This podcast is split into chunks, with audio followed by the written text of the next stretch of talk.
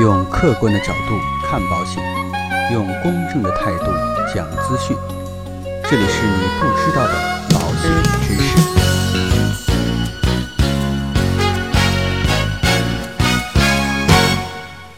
好，各位亲爱的朋友们，前段时间呢，跟大家一起来聊过有关于继承方面的一些话题。在这个过程当中呢，在所继承的这个资产当中，其实我相信有很多的为人父母的，有很大一块的继承的资产就是房产。所以今天我们就来聊一聊，如果你的房产需要继承给孩子，哪一种过户方式相对的税费比较低呢？这几年中国的楼市啊，应该说一直牵动着每位老百姓的心。房价只要一涨，各地呢就纷纷的限价摇号，抢房的人啊一波比一波厉害，甚至有的地方爆出百岁老人也加入了抢房大战。而房价一跌呢，就开始有这种要砸售楼部来退房的这种新闻层出不穷，并且呢还有百人退房团退房成功之后，当街载歌载舞来进行庆贺。在这一涨一跌之间呢，每一个小小的变化都会牵动着亿万国人的心。其实归根结底啊。还是因为房产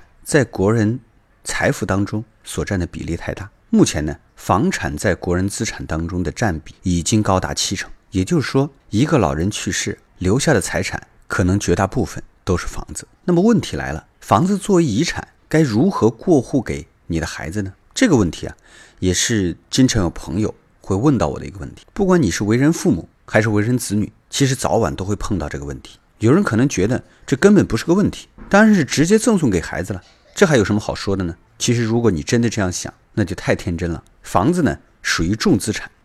现在一线的城市的房子，动辄上千万，而且呢，房子又不像钞票或者金银首饰，你递出去，孩子一接，这样的一个交接过程就完事儿了。继承房子啊，必须通过合法的手段，也就是我们所说的产权要过户。产权过户呢，有很多种方式，但是不同的方式。税费的差别是非常大的，一不小心呢，可能你就得多花几十万的冤枉钱。目前呢，我们的房产过户主要有三种形式：赠与、继承和买卖。具体有什么样的区别呢？接下来我就跟大家来讲一讲。首先呢，我们来说一下赠与。相信有很多人脑海当中，在说起房产的继承方面，第一个想到的就会是赠与。既然是将房子给子女，赠与看起来。最像是自然的选择，但这真的是最好的选择吗？我们先来看看赠与要缴纳的费用。有人可能心里要犯嘀咕了：哦，把自己的房子给孩子还需要交钱吗？这个答案是肯定的，而且啊，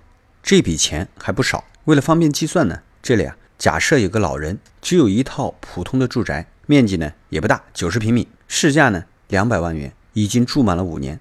赠与呢需要缴纳的主要税收啊有这样几项。评估费、公证费、契税和印花税。我们先来看看啊，评估费它收费的标准。房价呢，一百万以下的部分，这个是含一百万的，税率呢是百分之零点五；一百万呢至一千万的部分，税率是百分之零点二五；一千万至两千万的部分，税率是百分之零点一五；两千万至五千万部分，税率呢是百分之零点零八。所以这样算的话呢，刚才两百万的房产，一百万以下。要交纳五千块钱的费用，一百万至一千万的部分要交纳两千五百元的费用啊，这是一个评估税。再来看一下赠与公证费，这个呢是按照收益额的百分之二来收取，最低呢收取两百元。所以刚才那个房产这块的费用是四万元，还有契税是按照成交价的百分之三来缴纳，也就是六万块钱。印花税是成交价的百分之零点零五，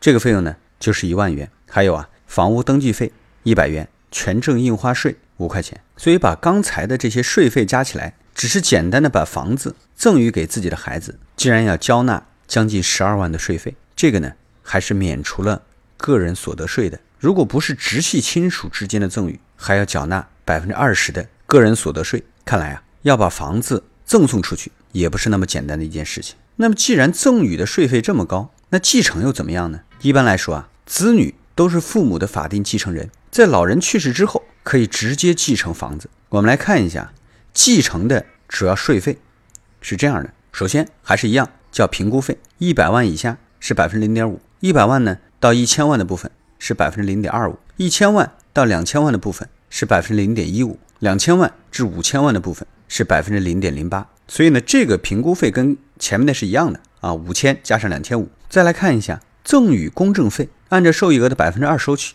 最低两百块啊，所以呢四万块钱。然后呢，契税，法定继承人继承房产是不需要契税的。对于非法定继承人，根据遗嘱来继承这样的一个土地、房屋所有权，是需要缴纳百分之一点五的契税。刚才说的这是亲属，所以这块就免了。印花税按成交价的百分之零点零五，也就是一万块钱。还有呢，房屋登记费一百，权证印花税五块钱，所以总共呢是五万三千一百零五元。所以继承和赠与相比啊，最大的差别就是可以减少百分之三的契税。契税呢是赠与里边的大头，不用交契税，两百万的房子一下就可以省下来六万多块钱。我们再来看看啊，还有一种方式就是买卖。也就是通过这种二手房交易的这种方式，把房子留给自己的孩子。我们来看一下二手房交易这里边呢主要的税费。首先呢是契税，首套或者二套九十平米以下，这个契税呢是百分之一；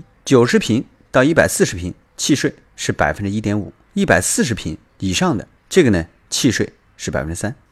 所以按照刚才啊，我们说的是九十平米的房子，所以这一块的这个税费是两万块钱。这是需要买方来进行缴纳的。再来看看增值税及其附加税，不动产未满两年，增值税和附加税税率呢是百分之五点六；不动产呢满两年，这个就不需要缴纳增值税。还有个人所得税，交易总额的百分之一或者两次交易差额的百分之二十。如果同时满足家庭唯一住宅，并且呢购买时间超过五年，可以免交个税。